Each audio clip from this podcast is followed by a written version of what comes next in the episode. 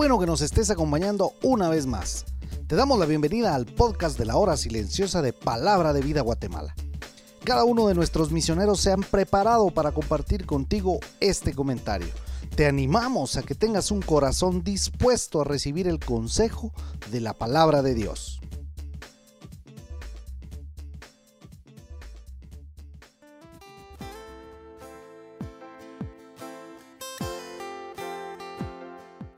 Hola, ¿qué tal?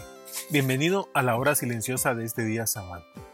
Mi nombre es Daniel de la Rosa, del Ministerio Palabra de Vida Guatemala. Y en esta oportunidad estudiaremos la última sección de la carta que Pablo le escribe a Tito, en el capítulo 3 de los versículos 4 al 15. En esta carta, el apóstol Pablo nos presenta el panorama de lo que Dios quiere para su iglesia. En el primer capítulo, vemos que la iglesia es una organización y que es su deber funcionar ordenadamente. En el segundo capítulo vemos que la iglesia debe tener una sana doctrina basada en la palabra de Dios y debe andar en integridad.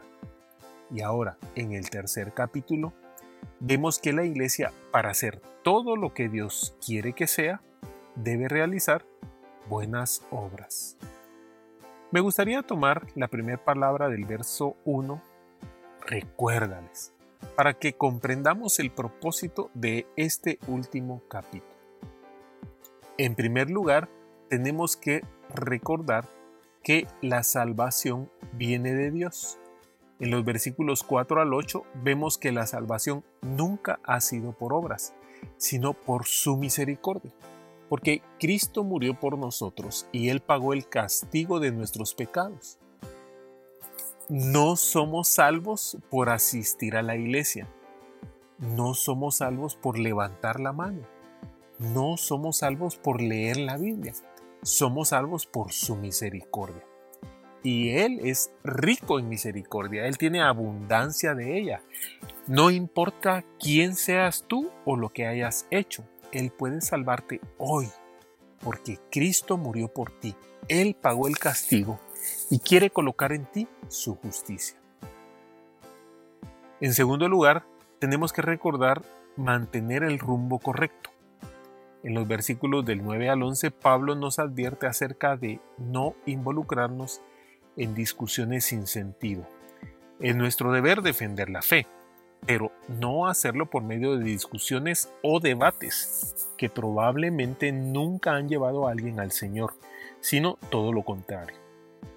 El método bíblico de evangelización es la proclamación de la verdad, no la argumentación del error.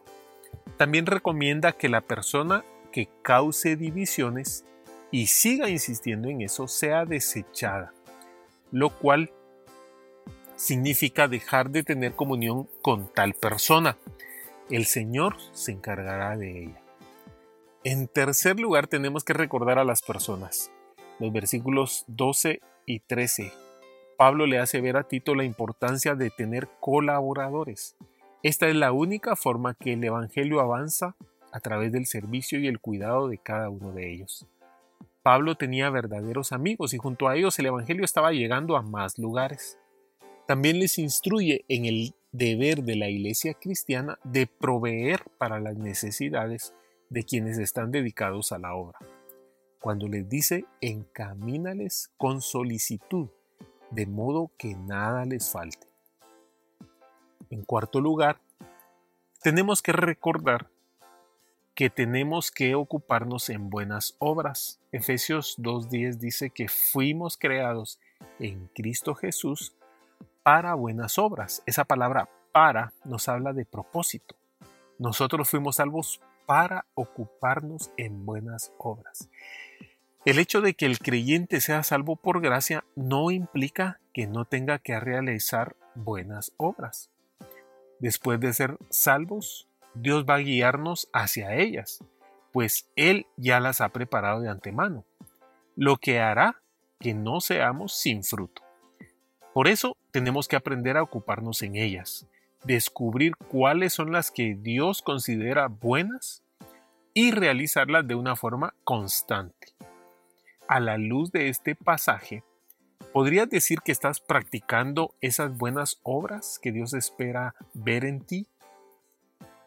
Por eso vívelo. Como hijo de Dios, haz que tus obras cuenten, haciendo lo que Dios ha preparado para ti. Pero recuerda que la salvación no es por obras, sino por gracia. Que debes mantener el rumbo no perdiendo el tiempo en discusiones sin provecho. Que tú puedes ser una persona importante en el ministerio, por lo cual sé útil y atiende las necesidades de otros. Y que las buenas obras que hagas serán la evidencia de tu salvación. Ocúpate en ellas. Que el Señor te bendiga.